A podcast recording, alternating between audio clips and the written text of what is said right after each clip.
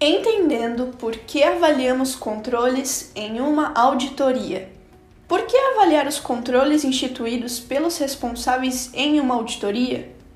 A avaliação dos controles instituídos pelos responsáveis em uma auditoria irá dar para a equipe a resposta sobre como os gestores estão lidando com os riscos. Os produtos e atividades relacionados à avaliação de controles irão nos ajudar a separar os riscos a que o gestor já responde adequadamente daqueles que precisam ser evidenciados na fase de execução de auditoria, nos permitindo focar nos processos de trabalho em que temos mais chances de agregar valor.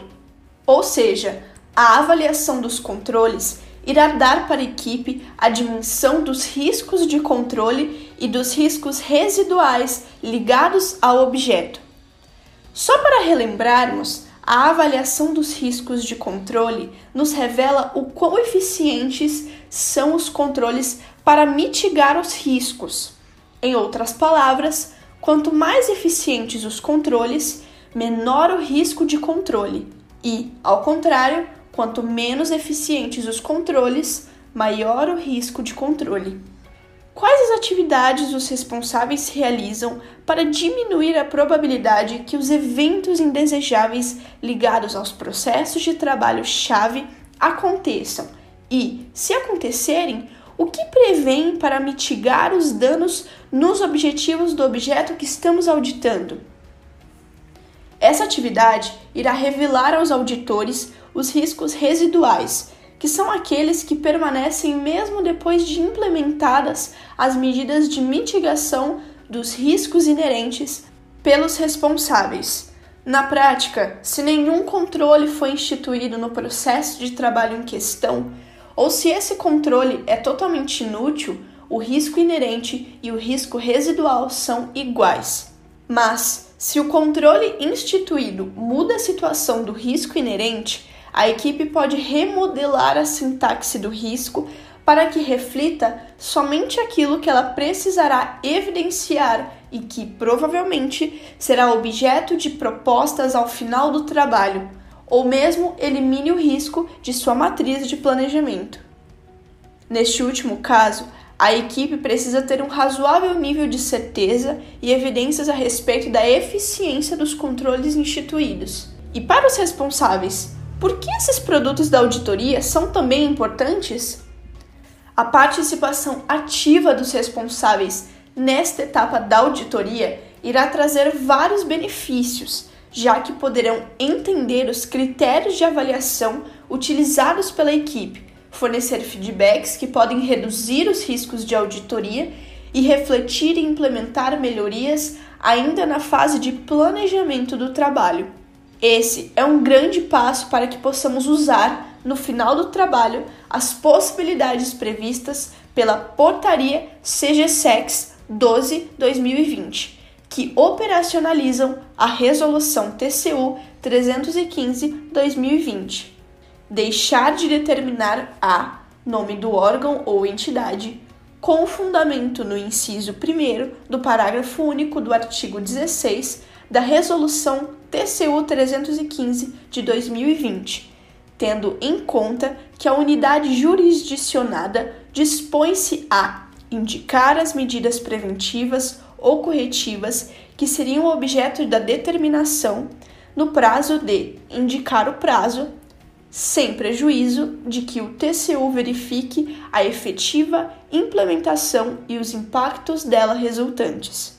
Deixar de dar ciência a ou nome do órgão ou entidade, com fundamento no inciso 1 do parágrafo único do artigo 16 da Resolução TCU 315 de 2020, tendo em conta que a unidade jurisdicionada dispõe-se a indicar as medidas preventivas ou corretivas que seriam objeto da ciência, no prazo de indicar o prazo, sem prejuízo de que o TCU verifique a efetiva implementação e os impactos dela resultantes. Deixar de recomendar a ou nome do órgão ou entidade, com fundamento no inciso 1 do parágrafo único do artigo 16 da Resolução TCU 315 de 2020, tendo em conta que estão em estudo indicar os outros aprimoramentos capazes de proporcionar os resultados práticos pretendidos com a recomendação, a serem concluídos no prazo de indicar o prazo, sem prejuízo de que o TCU verifique a efetiva implementação e os impactos dela resultantes. Em outras palavras, os responsáveis podem ter a oportunidade de iniciar melhorias imediatas em seu sistema de controles, assim que entrarem em contato com as peças produzidas pela equipe. É uma relação ganha-ganha. A equipe diminui o seu risco de auditoria, tendo a oportunidade de conhecer a visão de quem está no dia a dia da implementação, dos controles e do enfrentamento aos riscos, e os responsáveis têm a oportunidade de refletir sobre seus processos de trabalho e já começar a resolver o que for possível. Tudo isso antes mesmo de terminarmos o planejamento. Como avaliar os controles instituídos pelos responsáveis? Como você deve se lembrar, iniciamos com um conhecimento empírico sobre uma encomenda que recebemos para iniciar uma auditoria e sistematizamos o conhecimento que a equipe tinha no momento zero do nosso trabalho em um quadro Canvas, que mostra os principais aspectos dos termos da auditoria e de sua estratégia global. Depois, aprofundamos nosso conhecimento sobre o objeto, estudamos seus objetivos, critérios, pessoas envolvidas, sistemas, histórico e buscamos as informações necessárias para que possamos entender os assuntos, nos gabaritando para sermos capazes de emitir alguma opinião.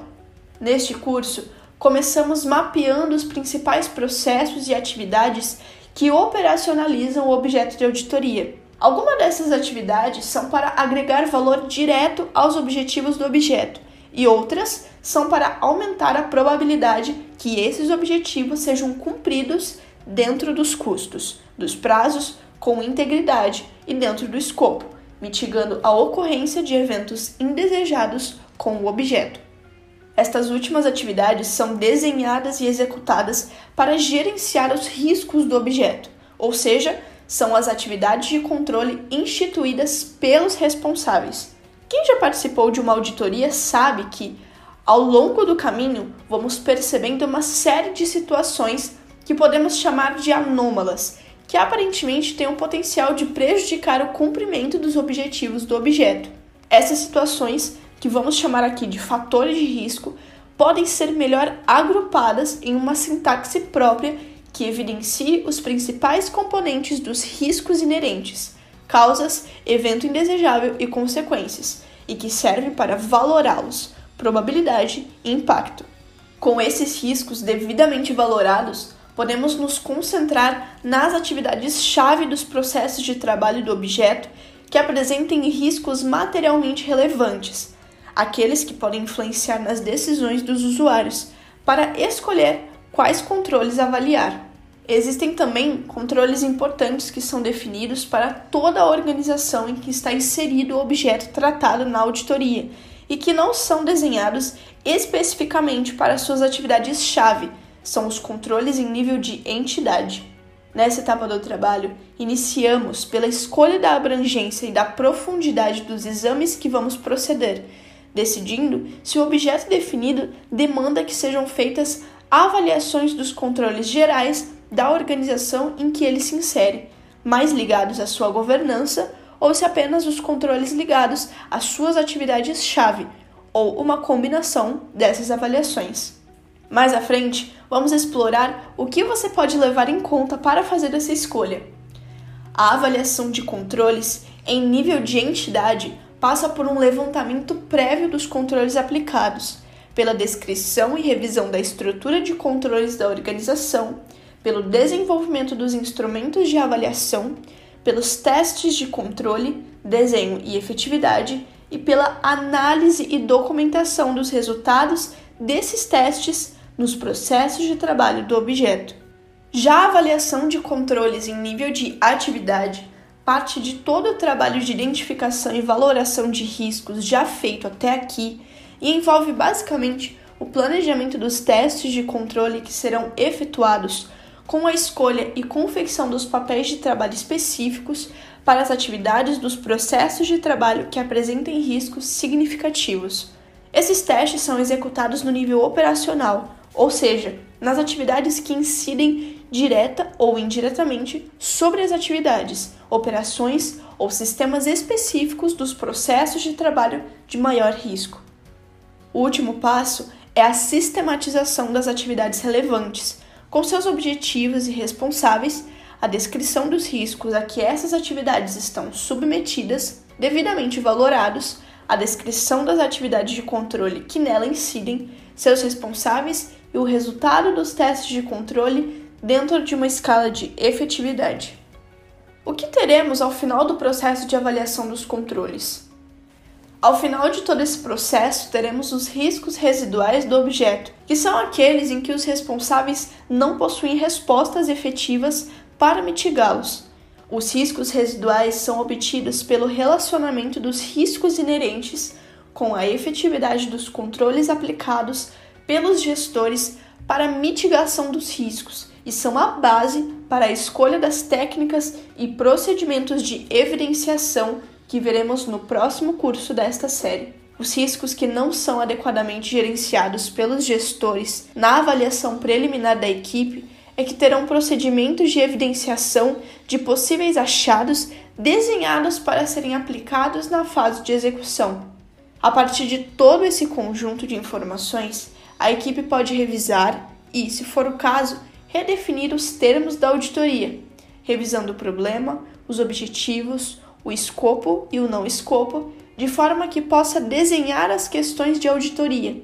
confeccionar a matriz de planejamento e os papéis de coleta de evidências para, assim, fechar o plano de auditoria. Mas esse assunto será visto em outro curso desta série Auditoria. Como estamos adotando ao longo de todo o curso, é importante que a equipe se planeje escrevendo as histórias de usuário e acordando as definições de pronto para esses produtos de auditoria,